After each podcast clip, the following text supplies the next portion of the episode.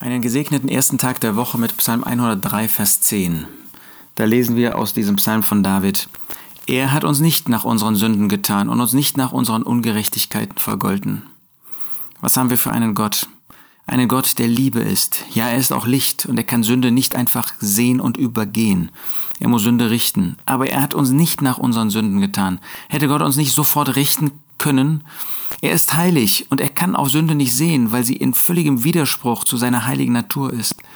Aber er hat uns nicht sofort gerichtet, sondern das Gegenteil hat er getan. Aus Liebe hat er seinen eigenen Sohn gesandt, ist Gott Mensch geworden, der Person des Herrn Jesus, und hat uns Vergebung der Sünden angeboten auf der Grundlage seines Werkes. Ja, wir müssen dieses Werk annehmen. Aber das zeigt, wenn Gott nach unseren Sünden getan hätte, wenn er uns nach unseren Ungerechtigkeiten, die wir Tag für Tag begangen haben, vergolten, vergolten hätte, dann würde keiner mehr von uns leben. Dann würden wir alle unter das Gericht Gottes kommen. Stattdessen hat er uns Vergebung angeboten. Stattdessen hat er seinen geliebten Sohn, der, der von Ewigkeit Sohn Gottes ist, der in völliger Übereinstimmung mit dem Vater, in völliger Gemeinschaft mit ihm vor Grundlegung der Welt war, den hat er gesandt und Gott ist in der Person des Herrn Jesus Mensch geworden. Aber nicht nur das, er hat nicht nur ein vollkommenes Leben, Jesus Christus, hier auf dieser Erde geführt.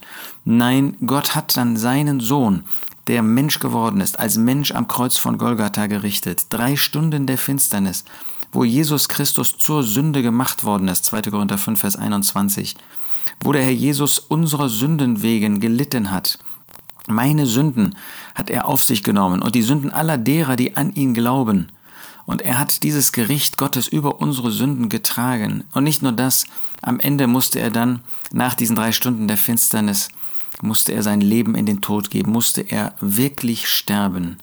Gott hat uns nicht nach unseren Sünden getan, sondern hat Christus nach unseren Sünden getan und hat ihn an meiner Stelle gerichtet.